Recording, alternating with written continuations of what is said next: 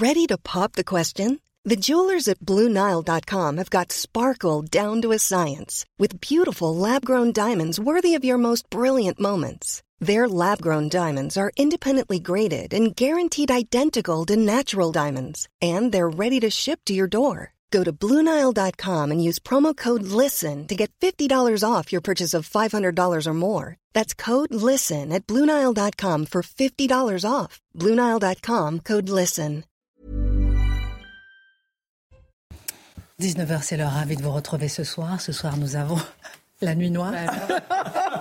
J'allais dire, nous avons euh, Geoffroy Lejeune, nous avons euh, Guillaume Bigot, Charlotte Dornelas, Marc Menant, et euh, maintenant on que sort de l'ombre. on sort de l'ombre. Maintenant que la lumière fuit, il y a eu un noir à l'antenne.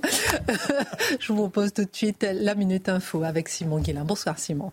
Bonsoir Christine et bonsoir à tous. Fin du périple diplomatique pour Fin du périple diplomatique pour Emmanuel Macron. Il n'est pas du tout question d'envoyer dans la bande de Gaza quel militaire français que ce soit, a affirmé le chef de l'État au Caire juste avant de prendre l'avion pour Paris. Un petit peu plus tôt dans la journée, le chef de l'État s'est entretenu avec le président égyptien Al-Sisi. Une cérémonie en hommage aux victimes françaises de l'attaque du Hamas en Israël sera organisée en France. La date, le lieu et les modalités n'ont pas encore été déterminés. 31 ressortissants français ont été tués dans l'attaque du Hamas le 7 octobre. 9 sont toujours portés disparus. Et puis Israël accuse le président turc Recep Tayyip Erdogan de défendre le Hamas. Le ministère israélien des Affaires étrangères a fermement dénoncé les propos du président turc qui a qualifié les combattants du Hamas de libérateurs qui protègent leur terre chrétienne.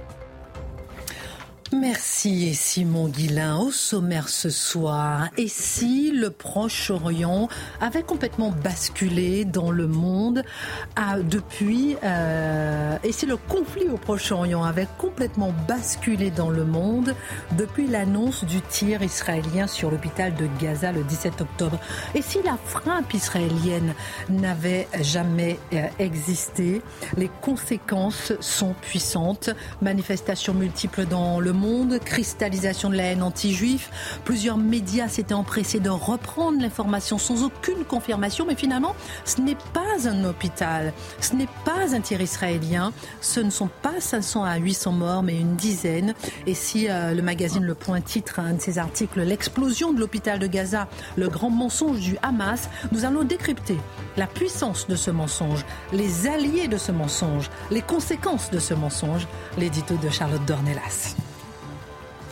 Si on réprouve les attitudes de certains musulmans, on peut créer le risque terroriste. C'est en substance ce qu'a déclaré l'avocat d'Arié Alimi sur un plateau de France Télévisions où il déclare précisément Vous avez un panel médiatico-politique qui a créé une théorie, celle de la continuité entre l'islam, l'islamisme et le terrorisme. Ce regard stigmatisant sur les musulmans peut créer de la radicalité. L'avocat cible certains médias à qui il reproche d'établir ce lien, des vérités assénées sans jamais les démontrer pour autant. Comment analyser ces propos? L'analyse de Geoffroy Lejeune.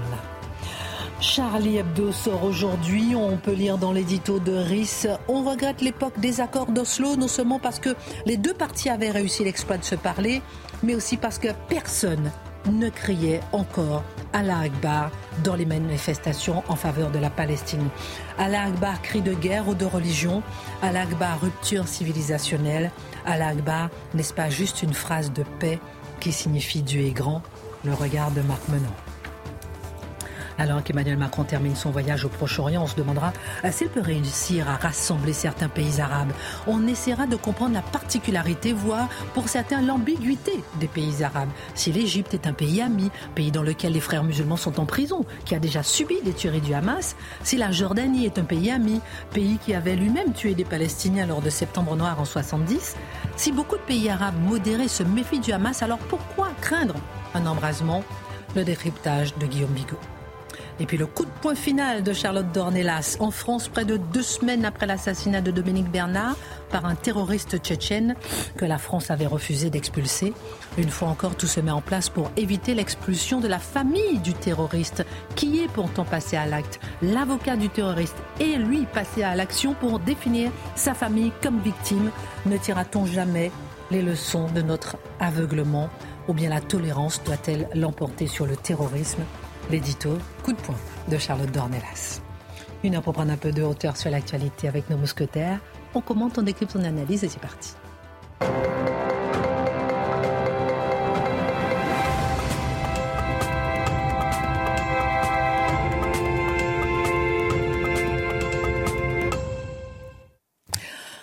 Bonsoir à tous, euh, ravi de vous recevoir sur ce plateau. Emmanuel Macron a donc euh, terminé son voyage après euh, Israël, la Cisjordanie, la Jordanie, l'Égypte. Il n'est pas prévu d'envoyer des militaires à Gaza, a-t-il déclaré.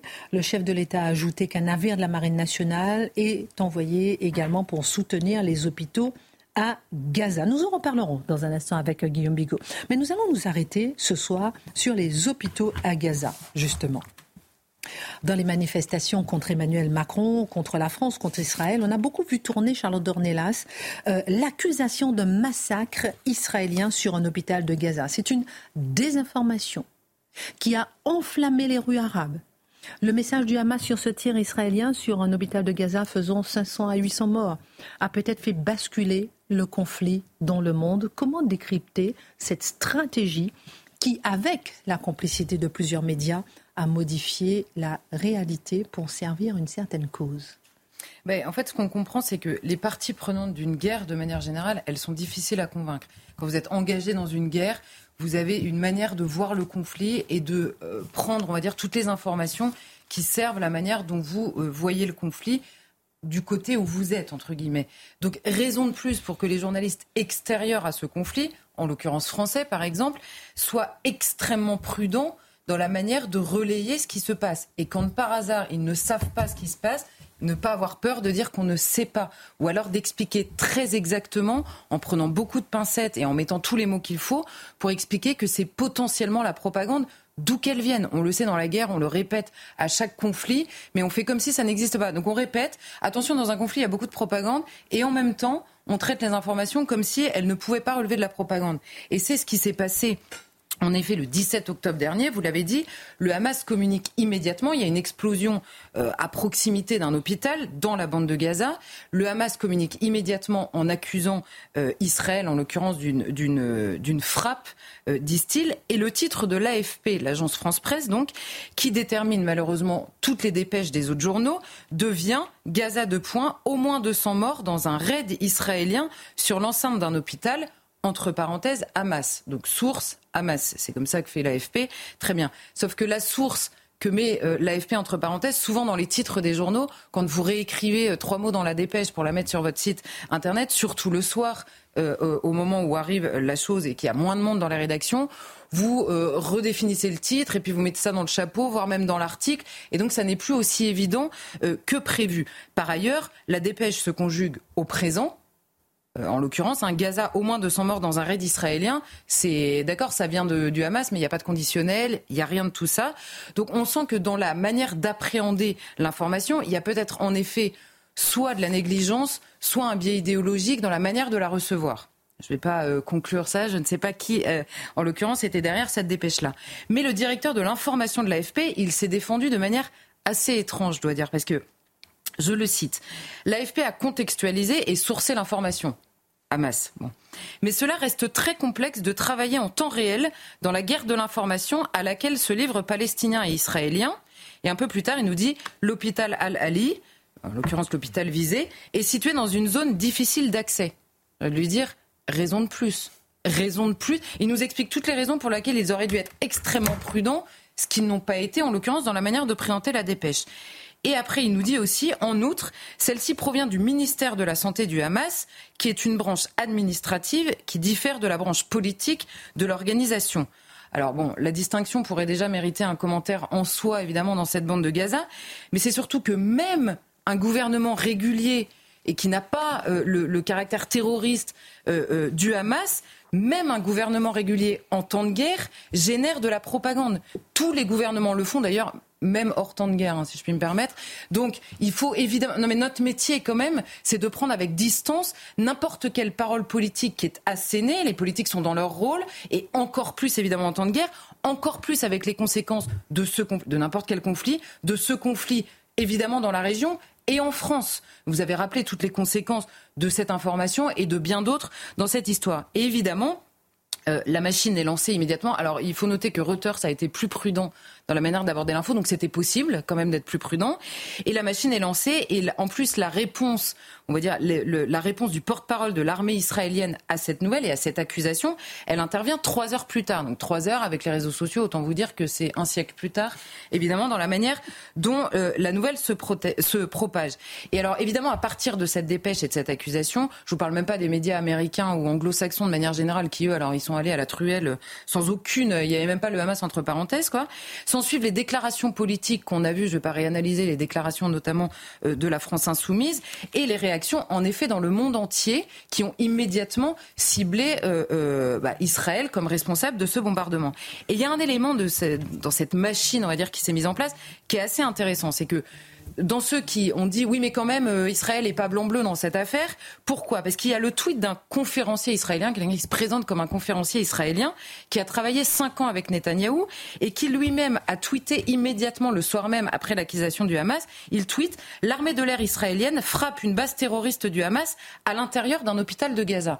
Et vous savez que dans la région, souvent en effet, dans les guerres, les hôpitaux sont visés et à chaque fois qu'ils sont visés, on nous explique que les terroristes cachent des armes dans les hôpitaux précisément parce qu'on ne bombarde pas un hôpital. Donc vous comprenez, et lui-même a dit plus tard, je me suis laissé intoxiquer, etc. Bon, moi, je, ne, je ne sais pas en l'occurrence ce qui s'est passé avec cet homme. Mais évidemment, ensuite, tout, vous relisez tout en vous disant c'est quand même bizarre ce tweet. Il connaît bien Netanyahou, il a travaillé avec lui pendant cinq ans, il est forcément informé.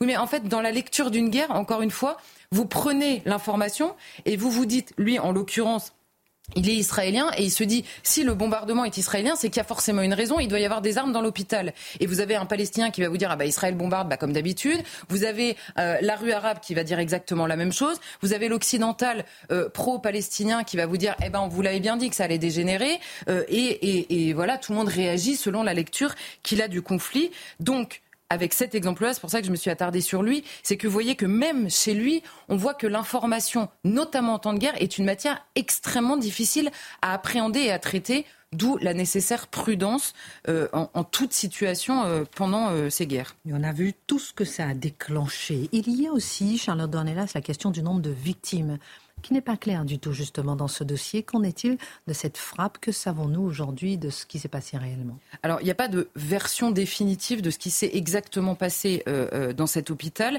mais il y a en gros de lourds faisceaux d'indices de plusieurs services de renseignement dans le monde, hein, pas euh, seulement la réponse israélienne, on va dire, qui dédouane en l'occurrence Israël pour cette frappe-là et qui par ailleurs diminue le nombre de morts par rapport à l'annonce du Hamas qui était de 500 euh, le soir même, alors que même la partie administrative du Hamas, comme on nous dit, le ministère de la Santé le disait lui 200. Donc déjà, il y avait une petite différence. Il y a la direction du renseignement militaire français qui n'a pas vraiment l'habitude de s'exprimer, qui là s'est exprimé et qui a expliqué que le, cratère qui avait été euh, euh, repéré sur le parking de l'hôpital, on va dire, n'était pas un cratère mais un trou qui correspondait à une charge d'explosif, en l'occurrence, de moins de 10 kilos et plutôt de 5, ce qui correspond beaucoup plus à la charge explosive des roquettes en effet du djihad islamique ou euh, du Hamas que euh, des, moyens d'Israël qui sont beaucoup plus puissants que ça et qui font beaucoup plus de dégâts que ça. Il n'y a pas de dégâts, par exemple, à l'extérieur de l'hôpital. Donc ça, ça a été analysé. Et concernant le nombre de victimes, donc le, les photos montrent, elles, des dizaines de corps qui sont en effet étalés sur le parking donc, de l'hôpital. D'ailleurs, certains expliquent que c'est les voitures potentiellement la roquette, si elle tombe sur le parking de l'hôpital, a pu faire exploser les réservoirs des voitures qui étaient nombreux sur cet hôpital, provoquant l'explosion. Il y a un haut responsable européen du renseignement qui, lui, évalue à quelques dizaines, et le renseignement américain, alors bon là, la déclaration, c'est pareil, les Américains ne nous aident pas, parce qu'ils nous disent c'est probablement dans le bas d'une fourchette comprise entre 100 et 300. Alors moi déjà, une fourchette de 100 à 300, c'est quand même multiplié par 3. Donc dans le bas de la fourchette, j'en ai regardé pourquoi vous dites pas de 100 à 150. Du coup, si c'est dans le bas de la fourchette, ça nous aide pas beaucoup, c'est pas très précis. Donc vous voyez, il n'y a pas de version définitive. Ce qui est sûr, c'est que la version du Hamas, elle est très clairement extrêmement affaiblie par les analyses toutes simples des conséquences de cette explosion. En l'occurrence, il aurait fallu euh, sans doute se méfier du Hamas plus que de n'importe quelle organisation, de la part euh, de tous ceux qui ont repris l'information en jetant de l'huile sur le feu. C'est ça. Alors évidemment qu'il fallait se méfier du Hamas qui est partie prenante et dont on voit la communication. Alors le Hamas, pour ses exactions, il communique de manière très transparente. Hein. Même parfois, on se demande euh, ce qui leur passe par la tête. Mais là, en l'occurrence, évidemment, accuser Israël, c'était quand même beaucoup plus facile, surtout si la roquette venait d'eux ou du djihad islamique, ce qui était quand même assez malvenu dans la population palestinienne. Mais de manière générale, cette histoire, comme toutes les autres, c'est beaucoup plus largement que le Hamas. Je ne suis pas en train de dire il faut se méfier du Hamas dans toutes les guerres du monde, du Hamas. Non, il faut se méfier de manière générale de toutes les informations. On avait euh, parlé ici même le, ce soir-là, justement, de la prudence qu'il fallait prendre. On avait parlé de George Bush, on avait parlé de, des armes de destruction massive, on avait Exactement. vraiment Vous aviez évoqué la, question de l'Irak et Mathieu en avait parlé, donc c'est évidemment l'exemple que tout le monde a en tête et en particulier d'ailleurs le monde arabe, évidemment. Mais il y a un autre, euh, une autre information qui nous a plus touché, en tout cas plus récemment, on va dire, c'est celle de l'affaire du gazoduc de Nord Stream dont plus ah. personne n'a parlé. Vous avez remarqué. Alors je me souviens que Guillaume à l'époque avait fait un édito pour expliquer comme quoi, je, je le cite d'abord pour lui rendre hommage, mais surtout comme quoi il était possible de réfléchir quand même ce jour-là déjà. Et il se trouve que le récit officiel accusait la Russie, forcément, quand je vous dis qu'on a une manière de lire un conflit qui correspond à ce qu'on a envie de lire du conflit, là en l'occurrence le, gazoduc explose et on se dit c'est forcément la Russie, c'est eux les méchants dans le conflit. Je le fais simple, mais c'est un peu ça euh, l'histoire. Et depuis, ce que personne n'a expliqué, c'est qu'il y a plusieurs pays qui ont lancé des enquêtes dont pour l'instant on ne sait rien. Et donc il y a des journalistes allemands, parce que l'Allemagne notamment est très euh, évidemment investie euh, dans cette enquête, des journalistes allemands et des journalistes américains qui ont enquêté. Les journalistes allemands, c'est 20 pages d'enquête qui sont sorties, 6 mois d'enquête et un travail acharné. C'est-à-dire qu'ils ont été repérés, le bateau euh, sur lequel il y avait euh, des traces d'explosifs qui avaient été retrouvées, etc. Ils ont, ils ont loué eux-mêmes ce bateau, ils ont fait tout le trajet, ils ont été dans la société où euh, le bateau avait été loué pour savoir avec quel passeport, c'était des passeports roumains qui étaient faux en l'occurrence, et ils ont retrouvé la, la trace d'une femme qui était lié à cette société écran soi-disant roumaine qui vivait à Kiev. Et là, à ce moment-là, ils ont posé des questions euh, à tout le monde et tous les experts ont dit c'est possible que ça vienne de Kiev, mais ils ne l'ont pas fait tout seuls.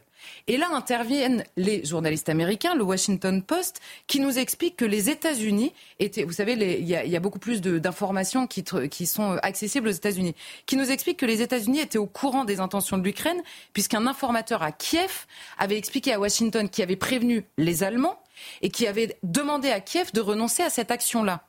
Et quand vous faites toute l'histoire de ces gazoducs, vous savez que initialement, quand on a fait les sanctions, elles ne concernaient pas le gaz. Or, il y a quatre gazoducs. Il y en a un, en effet, qui passe, euh, qui va vers l'Allemagne. Il y en a un deuxième qui renforce la position russe. Il y a ceux qui passent par la Pologne et l'Ukraine. Et vous voyez qu'à la fin, le seul qui ne s'est pas arrêté, c'est l'Ukraine.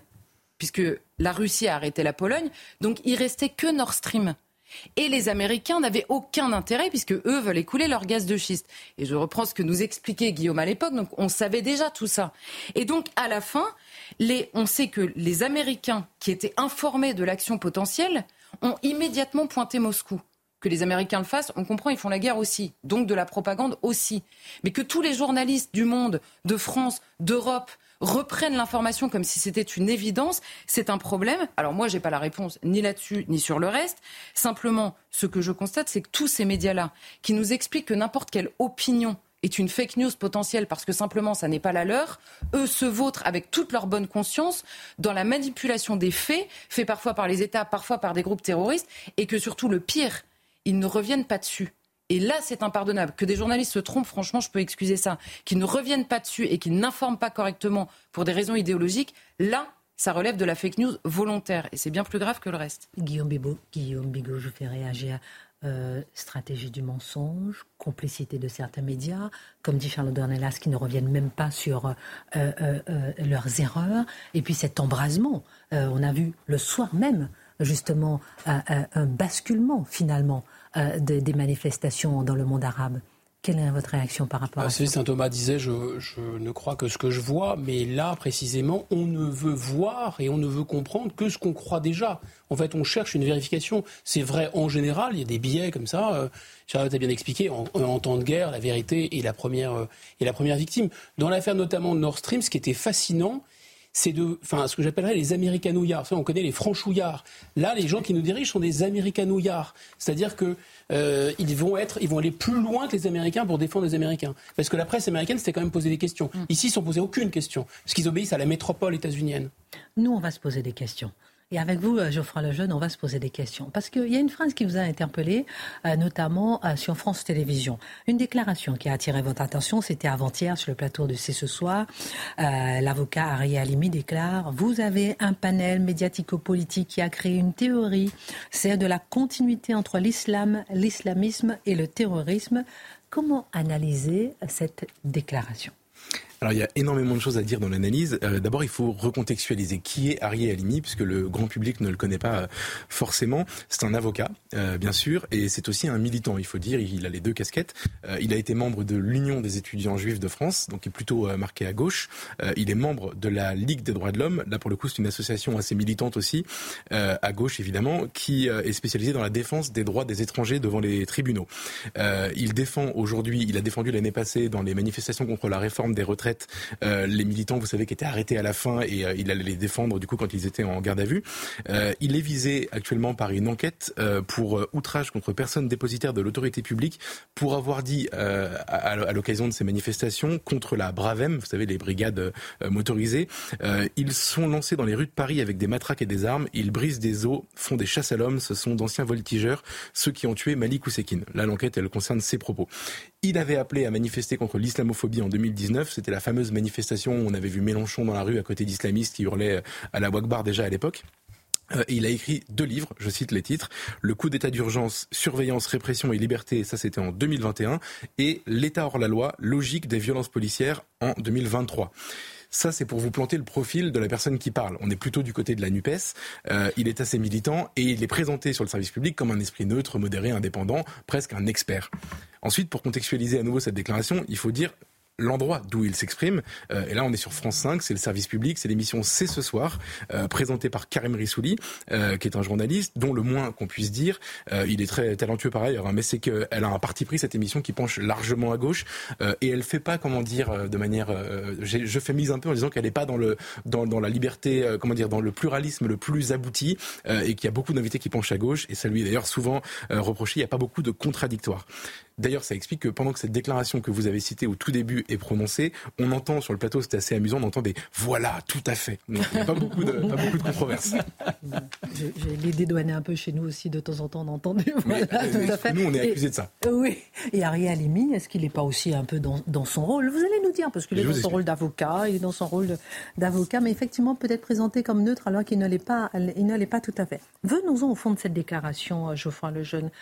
Que veut-elle dire et pourquoi vous interpelle-t-elle? Si je traduis sommairement cette déclaration, euh, ça veut dire que le véritable problème en France aujourd'hui, c'est l'islamophobie et que l'islamophobie est la cause de tous les maux, de tout ce qu'on voit aujourd'hui euh, dans la société française. Je rappelle qu'on est au lendemain donc d'un attentat, l'assassinat d'un professeur, qu'on entend à la Wagbar dans les rues de Paris euh, lors de manifestations pro-palestiniennes, pro-Hamas, qu'on a dénombré des centaines de minutes de silence perturbées pendant l'hommage à Dominique Bernard et pour les, trois ans de la mort de Samuel Paty. voilà pour le contexte. Et l'éternel combat de la gauche politico-médiatique en l'occurrence là on est dans le débat médiatique, c'est de vouloir faire croire que à chaque fois qu'on vit ce genre de période, que le danger aujourd'hui qui pèse en France, c'est celui qui pèse sur les musulmans au lendemain dès qu'on a un attentat ou un drame.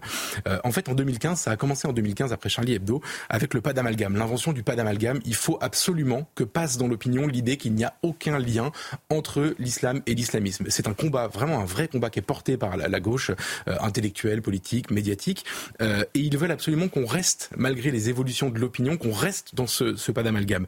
L'offensive idéologique en réalité à laquelle on, assiste, c'est de faire passer le message qu'il n'y a aucun rapport, aucun rapport, ne cherchez pas aucun rapport entre islam, islamisme, terrorisme. C'est exactement la déclaration. Euh, il faut réduire ce qu'on vit en ce moment au mieux à un problème de pathologie mentale, sinon vous savez à des luttes, des phénomènes économiques et sociaux. Mais si vous allez au-delà de ça dans la compréhension, vous êtes tout de suite en dehors des clous. Donc je vais la décortiquer un peu cette déclaration parce qu'elle est un peu plus longue que ça.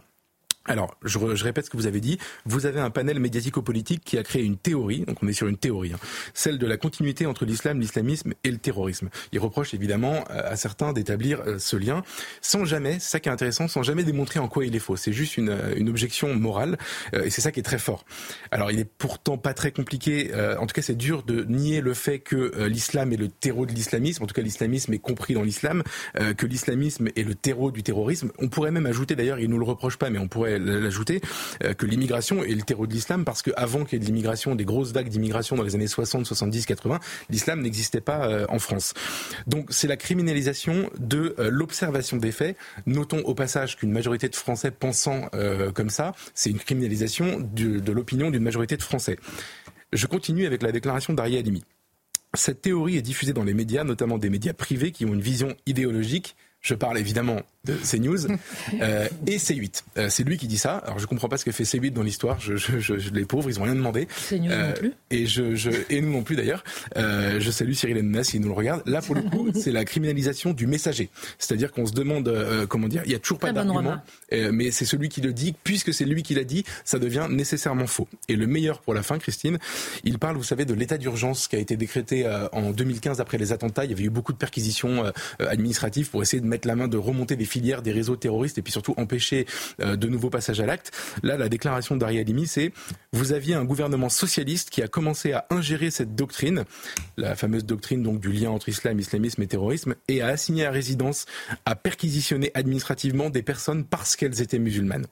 On pourrait donc lui répondre, souvenez-vous de cette période, on a quand même ça en tête, c'est assez récent, que l'État prend des décisions à partir des renseignements que lui fournissent ses services, euh, que si les personnes à l'époque ont été inquiétées ou euh, assignées à résidence perquisitionnées, c'était parce qu'on cherchait quelque chose en lien avec du terrorisme. Si elles étaient musulmanes, c'est triste à dire, mais c'est parce qu'en général, les terroristes ont un entourage musulman. Euh, euh, et, donc là, en, l'occurrence, toujours pas de euh, toujours pas de, de, de, comment dire d'affirmation sur le fond pour essayer de démontrer pourquoi c'était c'était faux c'est juste la négation du réel dans toute sa splendeur Très intéressant. On va essayer encore dans un instant après la pause de se poser la question qu'on a affichée là. Est-ce que l'islamophobie crée, c'est bien de l'enlever quand j'en parle, est-ce, que l'islamophobie crée la radicalité? C'est intéressant. On va encore poser, poser la question parce que oser euh, le déclarer alors qu'on est, comme vous le disiez, vous le disiez, dans un contexte très particulier où Dominique Bernard vient d'être assassiné, on se demandera quelles conclusions tirer de tout ça. On va parler avec vous euh, dans un instant, Marc, maintenant de Charlie Hebdo. Charlie Hebdo sort aujourd'hui. Euh, c'est son sa première. Euh, voilà, c'est le premier, le premier exemplaire après justement l'écrit d'Alain Akbar qui a eu ce week-end. On en parlera avec vous dans un instant. On parlera avec vous, Charlotte, de l'avocat de la famille du terroriste tchétchène Comment ça se fait? Vous aviez expliqué en détail comment tout s'était organisé pour qu'on puisse ne pas expulser la famille du terroriste. Et là, tout se met en place pour aller euh, encore ne pas expulser, expulser sa mère et sa fille. C'est bien sa mère et sa fille. Sa mère et sa sœur. Et sa sœur. on en parle. et la fille. On, en parle dans un instant. Le point avec Emmanuel Macron. Hier, vous étiez très dur avec lui. Vous aviez peut-être raison, mais ce soir, on va voir que vous avez un peu changé d'avis. C'est pas moi qui ai changé d'avis, c'est. C'est lui La visite qui a changé. Allez, on regarde tout ça tout de suite. On va revenir dans cette émission avec vous, Geoffroy Lejeune. Vous étiez en train de nous expliquer que certains déclarent ou euh, laissent comprendre que l'islamophobie crée la radicalité. Euh, je caricature un petit peu. Euh, quelles leçons C'est pas du tout une caricature. Bon, d'accord. Donc c'est bien ce qu'on a cru comprendre. Mais comme si, effectivement, euh, euh, euh, oser critiquer certains musulmans, je dis bien certains musulmans, crée forcément du terrorisme. C'est ça quelle conclusion on peut tirer de, de ce genre de propos tenus? Mais la conclusion, c'est notre ami euh, Arié Alimi qui, qui, va vous la donner tout de suite. Euh, elle est merveilleuse, honnêtement, et c'est euh, la partie la plus intéressante de cette chronique, si je puis me permettre. Euh... on, va, on va vous noter. Arié, Arié Alimi vous explique à, à propos de l'islamophobie, je cite sa phrase, c'est ce regard focalisant, stigmatisant sur la communauté musulmane qui peut créer de la radicalité. Donc en fait, ce que vous dites, c'est exactement ça. Il dit la même chose. Euh, et donc je vais essayer de traduire sa phrase, pas d'interpréter ce qu'il a dit, de traduire sa phrase. Si on cible les musulmans, ce que personne ne fait au demeurant dans le pays. Je dirais aujourd'hui, il n'y a pas de politique anti-musulman. Il y a des, gens qui s'expriment sur le, le, terrorisme, la radicalisation, l'islamisme, etc. Et c'est bien normal dans le contexte qu'on connaît. Mais lui dit, si on cible les musulmans, s'il y a de l'islamophobie, alors on va créer de la radicalité chez les musulmans et donc potentiellement euh, basculer vers un risque terroriste. C'est le renversement absolu, c'est ça qui est très intéressant, de la cause et de la conséquence. Ce n'est pas le terrorisme qui a créé de la méfiance chez la population, euh, encore une fois, méfiance que je trouve moi très mesurée dans l'opinion. On n'a pas le sentiment aujourd'hui euh, qu'il y ait des actes islamophobes qui explosent, etc.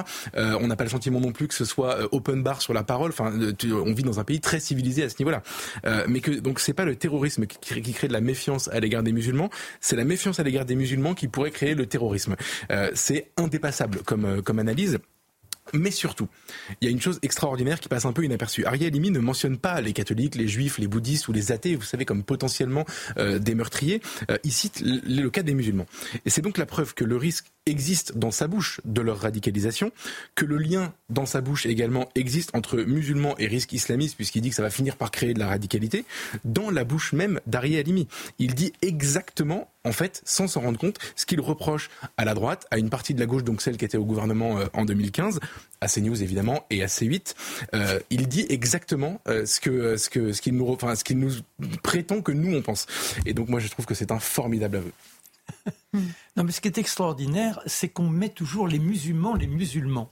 Dans le principe de laïcité, je ne sais même pas si mon, mes camarades ont une religion. Je n'ai pas à le savoir. Je vais, je vais ah, vous, savez. Ah, oui, vous. oui, parce que ça fait longtemps qu'on se côtoie. De temps en temps, il y a un mot qui vous échappe. mais donc. Donc on stigmatise pas les musulmans, mais est-ce que vous pouvez comprendre peut-être que, Des, que, des, musulmans se sentent stigmatisés? Eh ben c'est parce qu'ils s'affichent musulmans. Sinon, qu'est-ce que la religion? C'est une, opinion, entre guillemets, une opinion que certains veulent extrêmement noble, qui les gouverne, mais ce n'est qu'une opinion dans l'esprit philosophique. Donc j'ai le droit de critiquer la religion, et il y a une différence énorme entre critiquer la religion et critiquer un musulman. D'autant que ce musulman, je ne devrais même pas savoir qu'il est musulman, puisqu'il devrait apparaître dans un anonymat, le plus complet. Oui, alors pourquoi il n'y a, pas de paroi étanche en réalité entre islamisme, islam, de bons pères de famille euh, tranquilles, et, euh, etc.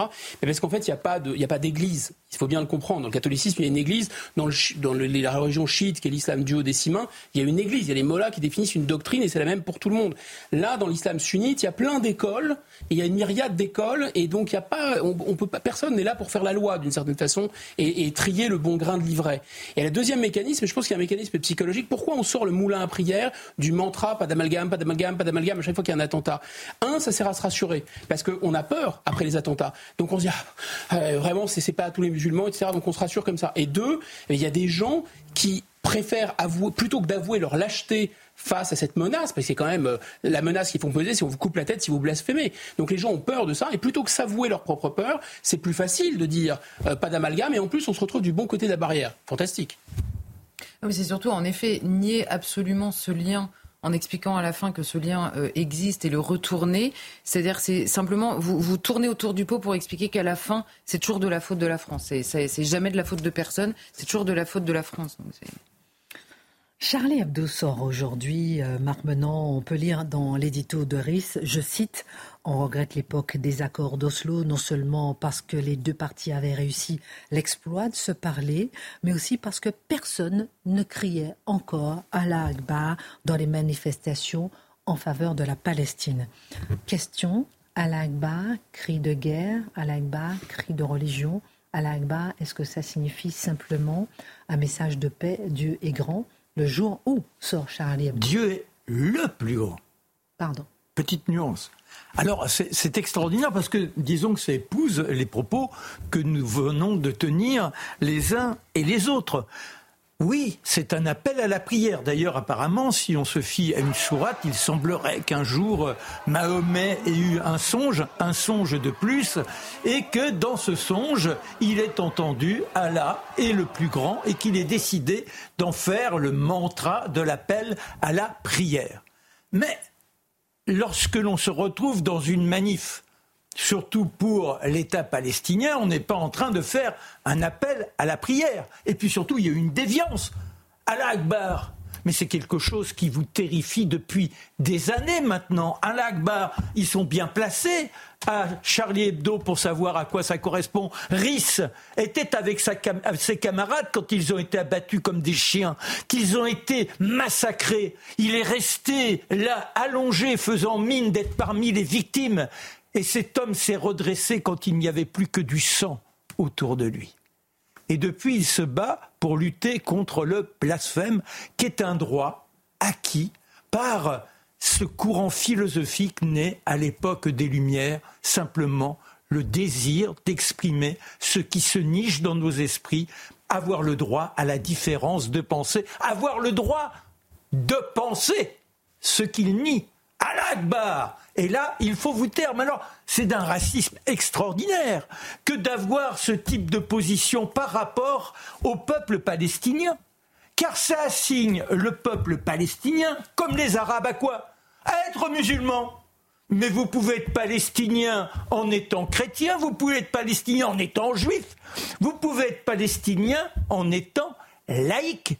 Par conséquent, c'est monstrueux que de revendiquer Allah Akbar, un appel à la prière, pour demander à ce qu'un peuple ait le droit à une patrie. Ou alors c'est quoi cette patrie?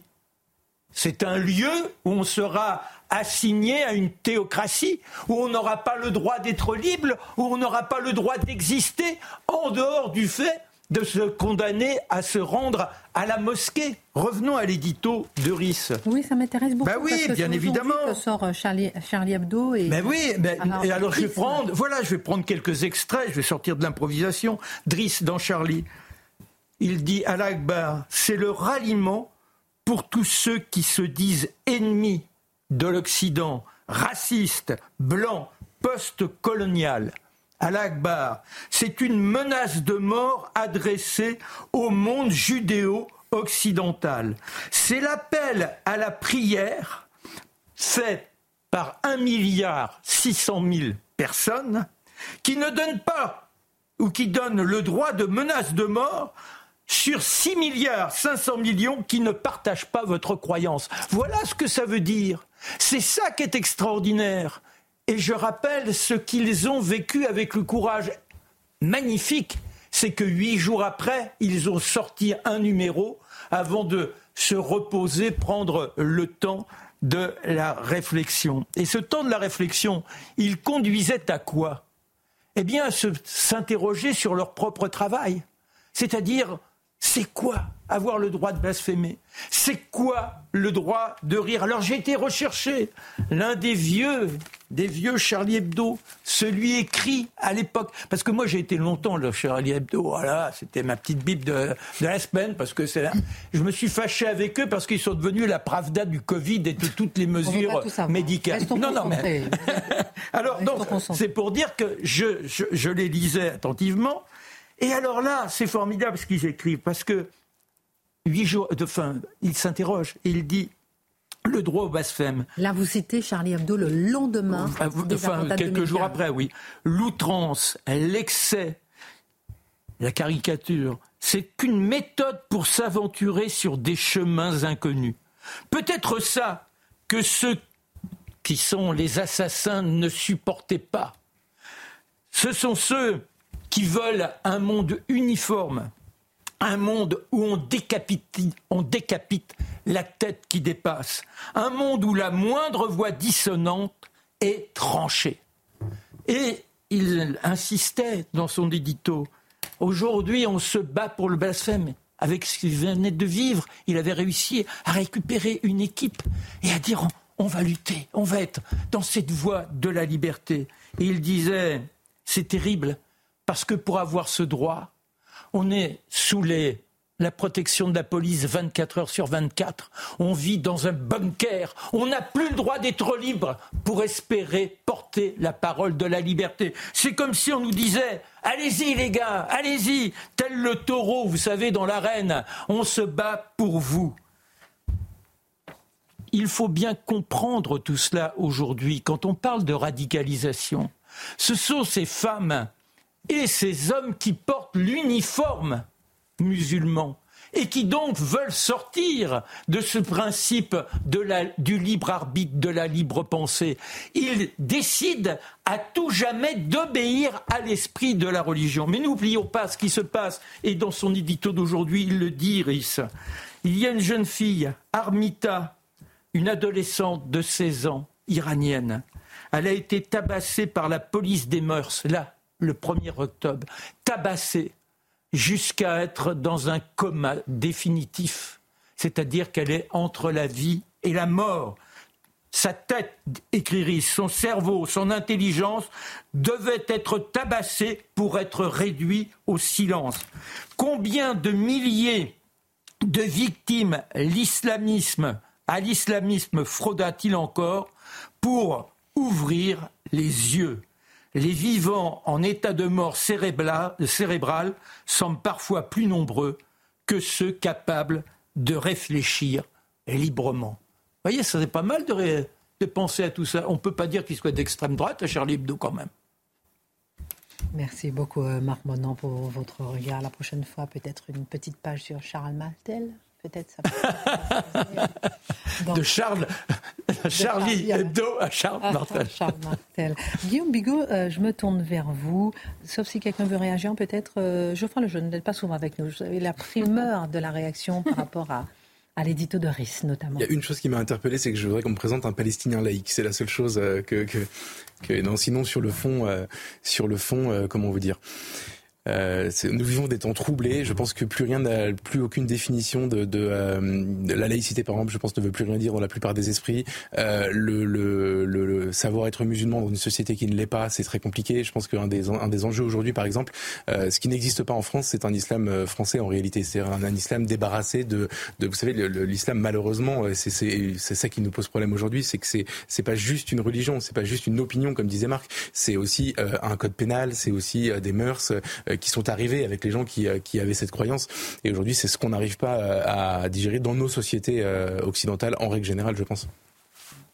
Merci. On va retourner avec vous à Guillaume Bigot sur le voyage d'Emmanuel Macron à l'heure où il rentre à, à, Paris après son voyage au Proche-Orient. On va se demander s'il peut réussir à rassembler certains pays arabes. On va essayer de comprendre la particularité, voire je dis même l'ambiguïté peut-être de certains pays arabes comme l'Égypte, la Jordanie, mm-hmm. peut-être pourquoi pas la Syrie. En tout cas, on va essayer de se poser la question. Déjà, hier, vous avez été très virulent sur le voyage d'Emmanuel Macron, trop tardif, trop prétentieux. Pas enthousiaste, oui. Non, vous avez été virulent, mais vous avez, voilà, vous avez été applaudi par beaucoup. Hein.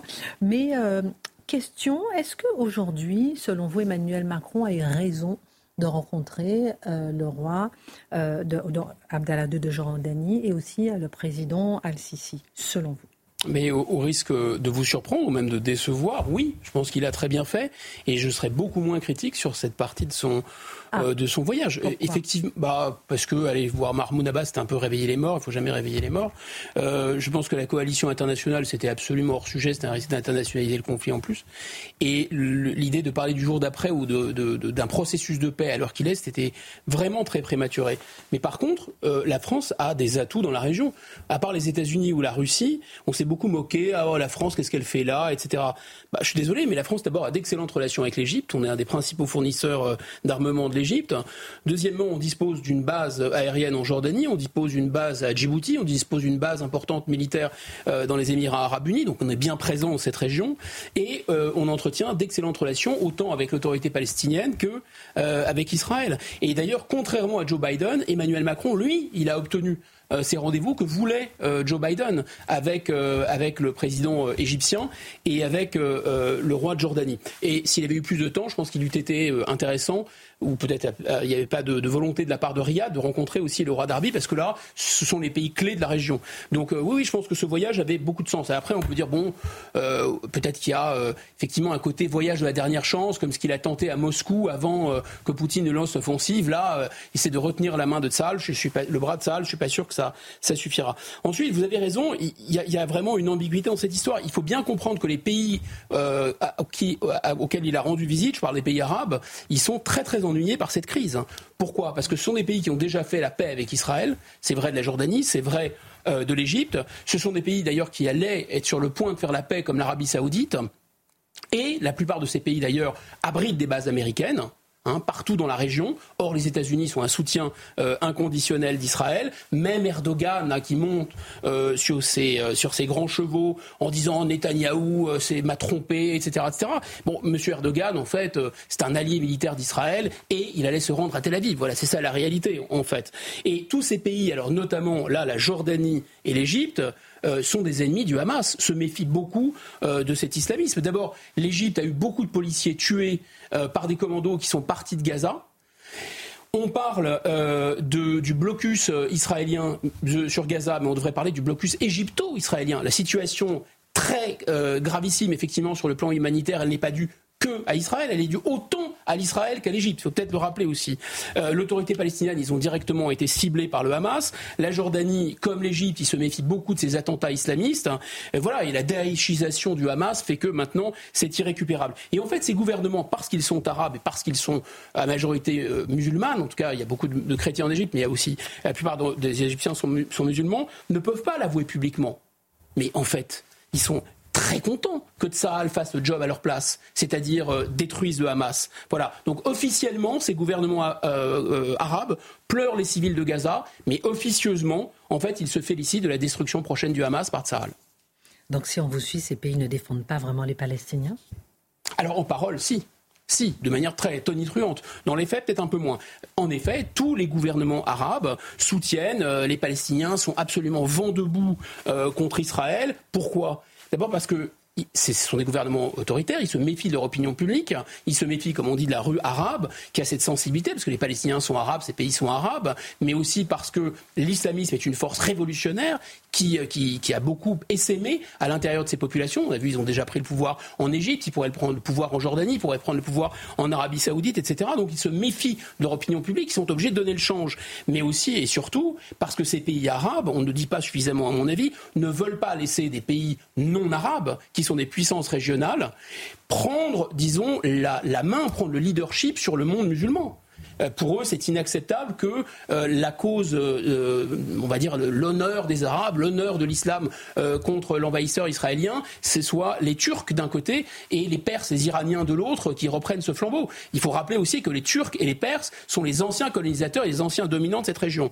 Et en réalité, ces gouvernements qui travaillent déjà officiellement ou officieusement avec l'État hébreu, effectivement, se, soucient assez peu du sort des Palestiniens. On a, on a parlé du verrouillage de la bande de Gaza par l'Égypte, mais pour aller voir la mémoire plus longue, euh, la reine de Jordanie, elle pleure sur le sort des civils. Euh, moi aussi, je pleure sur le sort des civils, c'est pas le sujet, mais mon, pays n'a pas massacré, si vous voulez, des civils palestiniens. La Jordanie, en septembre 70, hein, ce qu'on appelle septembre noir, quand même, il y a eu 10 000, 10 000 morts, et notamment des femmes, des enfants massacrés par la monarchie hachémite, il faut peut-être le rappeler. En 2015, en Syrie... Des Palestiniens. Des Palestiniens, des camps palestiniens, absolument. Euh, en, Syrie, en 2015, il y a le camp de Yarkmout. On a appelé ça, c'est la banlieue de Damas, hein, un grand camp palestinien. On a appelé ça le cimetière de la Palestine syrienne. 10 000 civils. Euh, massacrés avec, avec du gaz. Bon, voilà, là, il n'y a pas eu trop de manifestations de, de, LFI, je crois. Donc on a l'impression que lorsque des musulmans tuent les musulmans, bon, finalement, c'est un peu moins grave. On nous explique qu'un mort vaut un mort, mais ça dépend qui tue, en réalité. Euh, le Yémen, intéressant le Yémen, pays magnifique d'ailleurs, absolument ravagé par l'Arabie saoudite, pays arabe et pays euh, allié des États-Unis. 377 000 morts, voilà, au minimum 40 000 enfants. 40 000 enfants. Ça intéresse les filles? Ça intéresse euh, la rue arabe qui se déchaîne, etc. Non, peut-être parce qu'ils sont chiites alors. Bon, c'est peut-être moins grave. Et lorsque les États-Unis de George Bush ravagent l'Irak, ravagent l'Irak, avec euh, le, déclenchement de guerres civiles, 180 000 à 200 000 morts minimum là aussi 30-40 000 enfants minimum, bah, ça suscite moins de réactions qu'effectivement le bombardement euh, de l'hôpital de Gaza. Alors pourquoi? Parce qu'évidemment, les juifs, peuple sans terre, assurément, ne, contrairement à ce que raconte le sionisme, n'étaient pas, ne se sont pas installés en 48 dans une terre qui était sans peuple en réalité. Mais bon, c'est l'histoire. Est-ce que Constantinople c'était la Turquie? Bah pas vraiment en fait. Est-ce que le golfe de George Bush il s'était pas installé euh, dans un endroit où il y avait des Indiens séminoles en Floride? Bah sûrement que si. Est-ce que les foules arabes sont comme ça euh, complètement hystériques euh, pour chasser les Chinois du Turkestan? Parce que je vous signale qu'ils sont en train de génocider littéralement les Ouïghours musulmans. Bah non, pas vraiment. Alors pourquoi tout ça? Bah, La réponse est simple, parce que derrière cet euh, euh, antisionisme frénétique, bien sûr qu'il y a un antisémisme de contrebande. Qui, qui un antisémitisme de contrebande. Mais je pense qu'il y a autre chose. Je pense que la civilisation arabo-musulmane, qui a beaucoup de qualités, a aussi des défauts, et notamment parmi ces défauts, c'est qu'il y a un complexe de supériorité qui est gigantesque. Et depuis 1492, le monde occidental étrille le monde arabo-musulman. C'est défaite sur défaite. Et Israël symbolise cette humiliation de cette civilisation qui a un complexe de supériorité, notamment militaire, gigantesque et qui se fait littéralement étrier. Donc, assez logiquement, eh bien, Israël, c'est le bouc émissaire parfait. Alors que les deux capitales arabes qu'a visité Emmanuel Macron aujourd'hui ont plutôt intérêt à ce que le Hamas soit euh, détruit, on l'a bien compris, pourquoi justement tout le monde craint un embrasement euh, de la région? C'est à la fois une question assez simple et assez compliquée, parce que là, tout, est assez, tout, enfin, tout est compliqué. C'est l'Orient compliqué, disait le général de Gaulle. Alors, ce qui est simple, ce qui me paraît très simple, c'est que derrière le Hamas, effectivement, il y a l'Iran. Et que l'Iran met, euh, et le Hamas met un peu tout le monde d'accord. Je ne reprends pas ce raisonnement. Tous ces gouvernements arabes sont à la fois hostiles aux frères musulmans, hein, euh, les frères musulmans qu'on retrouve en Turquie, par exemple, et, qui ont inspiré le Hamas, et qu'on retrouve d'ailleurs euh, au Qatar. Et ils sont aussi hostiles à l'Iran et ils ont peur de l'Iran et des ce qu'on appelle les proxys de l'Iran. Voilà, on voit sur la carte hein, des pays qui sont alliés de l'Iran et du Hamas et des pays qui sont pas encore hostiles, enfin qui sont pas hostiles à l'Iran et, au Hamas. Mais ces pays, en fait, le Hezbollah au sud du Liban, les Houthis au Yémen, tout ça, ce sont des alliés euh, euh, de l'Iran. Donc finalement, tous ces pays sont quasiment tous contre l'Iran. Voilà. Et donc, ils pourraient effectivement se réjouir, mais ils ne le font pas pour les raisons que j'ai évoquées, euh, de, l'attaque d'Israël contre le Hamas. Mais il y a une autre. Euh, il y, a, autre chose, c'est que dans cette région, il faut bien comprendre que tous les acteurs, de toute façon, jouent double jeu voire triple jeu. Il y a un proverbe arabe qui est très intéressant qui dit Je suis avec mon frère contre mon cousin, mais je suis avec mon cousin contre l'étranger. Et donc la question est de savoir qui est l'étranger. Est-ce que c'est plutôt euh, Israël ou plutôt l'Iran? Et euh, ce qui rend, disons, euh, à la fois. On voit, que c'est très compliqué et qu'il y, y a des gens qui ont des stratégies vraiment tordues. Par exemple, le Qatar. Alors, Qatar, ils abritent le Hamas, ils sponsorisent le Hamas, il y a des, les, dirigeants du Hamas qui sont au Qatar. Mais le Qatar, c'est non seulement une base militaire américaine, mais c'est le quartier général de l'armée américaine dans la région. Vous voyez, c'est quand même un peu bizarre. Euh, on se dit, bon, bah, la Turquie, la Turquie, c'est quand même un pays de l'OTAN. Bah oui, c'est un pays de l'OTAN, mais c'est aussi un pays qui est proche des frères musulmans. Et c'est un pays qui est hostile à l'Arabie saoudite. Donc c'est une, une, lecture qui n'est pas simple, effectivement, rien n'est simple. Et ce qui rajoute de la complexité à cette affaire, et particulièrement maintenant, ce qui rajoute de la tension, et ce qui rend cette situation très inquiétante, c'est que cette crise régionale, eh bien, il faut la comprendre dans un échiquier géopolitique mondial. Et le pion, parce qu'on sait bien que la Chine et la Russie ont décidé de mettre à bas l'hégémonie américaine. Et la Chine et la Russie ont un pion sur cet échiquier local. Et ce pion s'appelle l'Iran. Et l'Iran lui-même a un pion, si vous voulez, le fou, c'est le Hamas. Et donc on ne peut pas comprendre ce qui se passe si on ne ramène pas en fait cette, complexité locale ou régionale dans la complexité internationale. Et en, réalité, cette histoire, c'est que, euh, et bien sûr, ces, ces gouvernements ont peur de leur opinion publique qui pourrait les renverser, on l'a dit. Et en réalité, le plus important à comprendre, me semble-t-il, c'est que ces pays arabes, ils hésitent dans cette crise parce qu'ils ne savent pas alors que l'hégémonie américaine est en train d'être renversée par la Chine et par la Russie, ils ne savent pas de quel côté le vent va tourner. C'est clair pour la Turquie. La Turquie qui est pourtant dans l'OTAN, qui hésite à, choisir son camp. C'est clair pour le Qatar, par exemple, mais c'est aussi clair pour l'Arabie saoudite. L'Arabie saoudite n'a pas voulu augmenter sa production de pétrole pour corriger l'effet des sanctions contre la Russie. Et donc, on voit aussi d'ailleurs que la Chine a réconcilié l'Arabie saoudite et l'Iran. Et donc le danger de cette situation actuelle, c'est que la poudrière régionale, elle correspond aussi à une poudrière mondiale. Parce que dorénavant, de Gaza à Taïwan, c'est le monde occidental qui pourrait être renversé.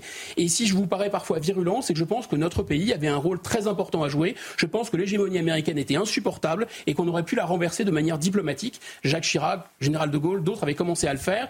Et que malheureusement, on a voulu faire l'Europe, on a poussé la Russie dans les bras de la Chine. Et encore mieux maintenant, on va livrer l'Europe pratiquement pieds et poings liés à l'islamisme.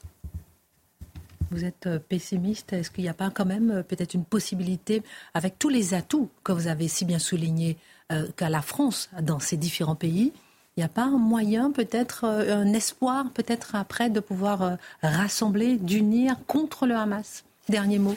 Une fois, une fois que, cette, cette, que, que, la, que le danger du Hamas aura été éliminé par Tsahal, oui. Alors déjà, l'Iran, c'est très intéressant ce qu'a mis Guillaume en exergue. C'est que l'Iran, sa situation politique et sa position religieuse, elle est déstabilisée. On a toutes ces luttes de ces femmes.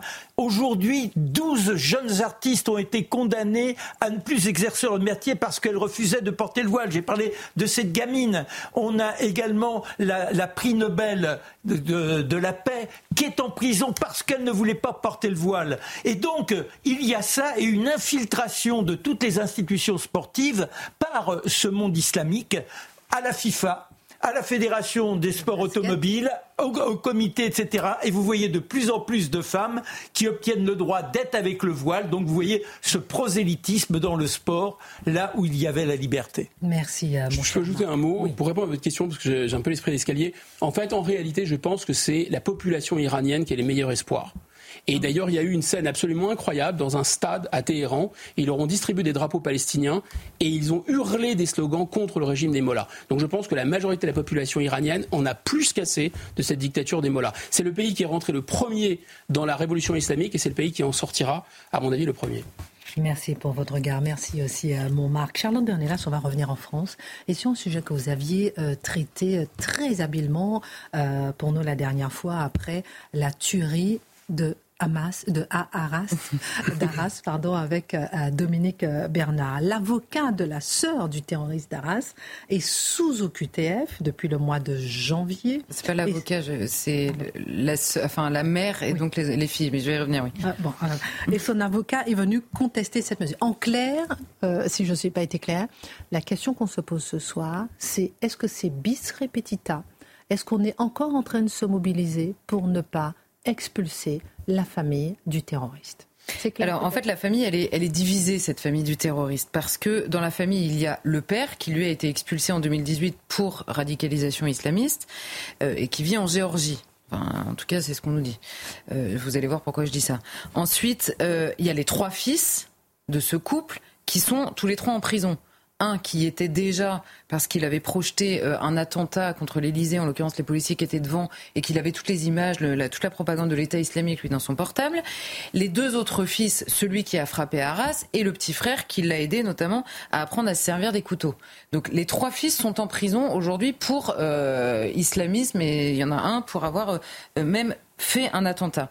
Et ensuite, vous avez la mère et deux filles une qui a 10 ans aujourd'hui et une qui a tout juste 18 ans, donc qui était encore mineure il y a quelques mois.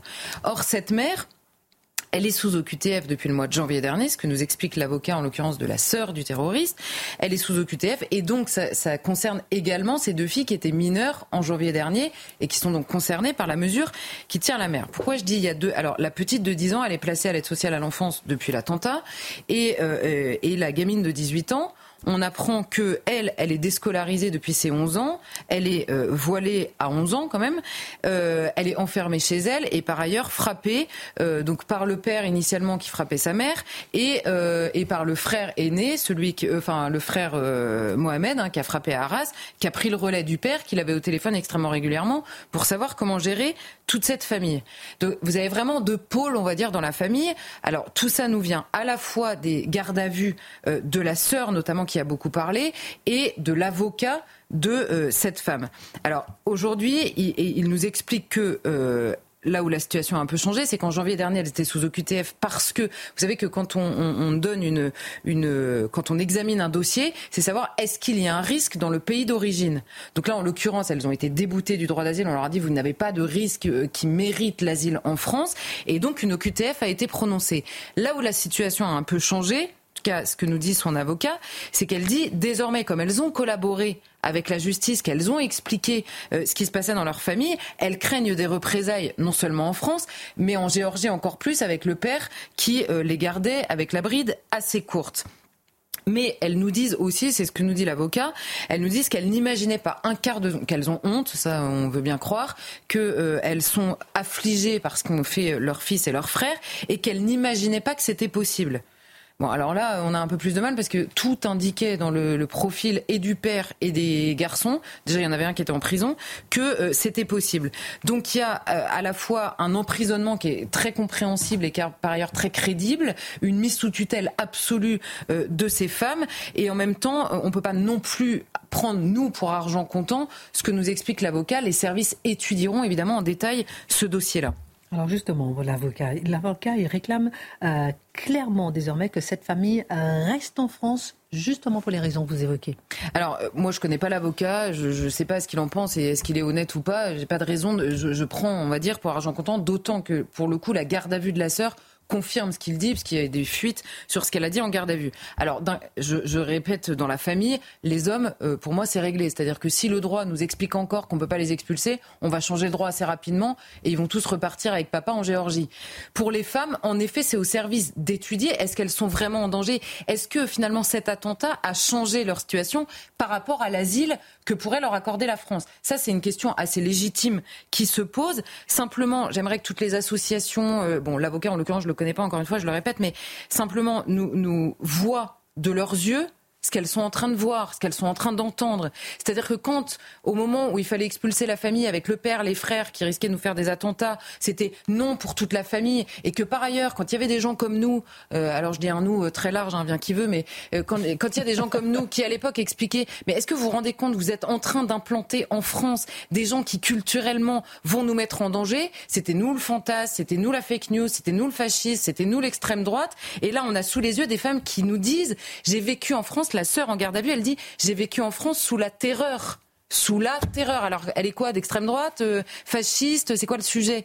Donc, soit aujourd'hui, on accepte de voir à travers ces femmes qui peut-être en effet méritent l'asile, on accepte de voir qu'on arrête tout de suite parce que sinon c'est le pays entier qui va basculer, soit en effet on est juste dans une démarche idéologique de quelle que soit la personne qui nous demande de rester, on se mobilise pour qu'elle reste. Non, il faut faire des distinctions. Il y a des gens qui méritent l'asile et ils sont très rares dans les gens qui le demandent et il y a des gens qui ne le méritent absolument pas. Et par ailleurs, il ne faut pas voir ça avec un biais qu'on a eu très souvent, notamment sur les femmes djihadistes, les femmes ne sont pas forcément des victimes dans cette affaire. C'est pour ça que je précise que je ne suis pas en mesure, contrairement au service, d'analyser correctement ce dossier. Dernière question en 30 secondes. L'avocat réclame même qu'elle soit reconnue comme victime collatérale. Qu'en pensez oui, alors victime collatérale de l'attentat, pour le coup, c'est du délire. C'est-à-dire qu'elles sont victimes, en l'occurrence, de leur propre famille, des hommes de leur famille, euh, euh, de euh, l'islamisme de leur père, mari, frère, etc. Pas directement de l'attentat, peut-être pas exagéré quand même, mais simplement, je vous cite une phrase, hein, c'est une voisine chez laquelle le, la mère allait régulièrement. Et elle dit, qui a dit, donc c'est son nom de la mère, se confiait sur son couple, elle me parlait des violences, mais elle les justifiait en disant que son mari n'avait pas de travail et qu'à force de rester toute la journée ensemble, c'était normal de se taper dessus. Moi, je veux bien qu'on étudie le dossier, mais il y a une chose qui est claire, c'est qu'à partir de maintenant, c'est l'assimilation. On arrête avec tout ça. On arrête d'expliquer que tout ça est normal et les mecs, ils repartent direct en fait. Donc si on les sauve, c'est de leur, de leur culture d'origine et de la manière dont elles le lisent. C'est tout. Merci pour votre coup de poing final, Charlotte Dornelas. Merci, mon Marc. Merci, Geoffroy. On vous retrouve demain. Guillaume Bigot également demain. Excellente suite de programme. Tout de suite, l'heure des Pro 2. À demain. À bien.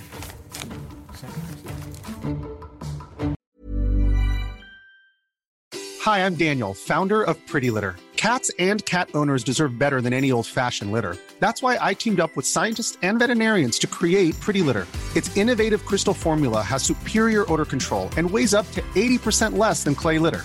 Pretty Litter even monitors health by changing colors to help detect early signs of potential illness. It's the world's smartest kitty litter.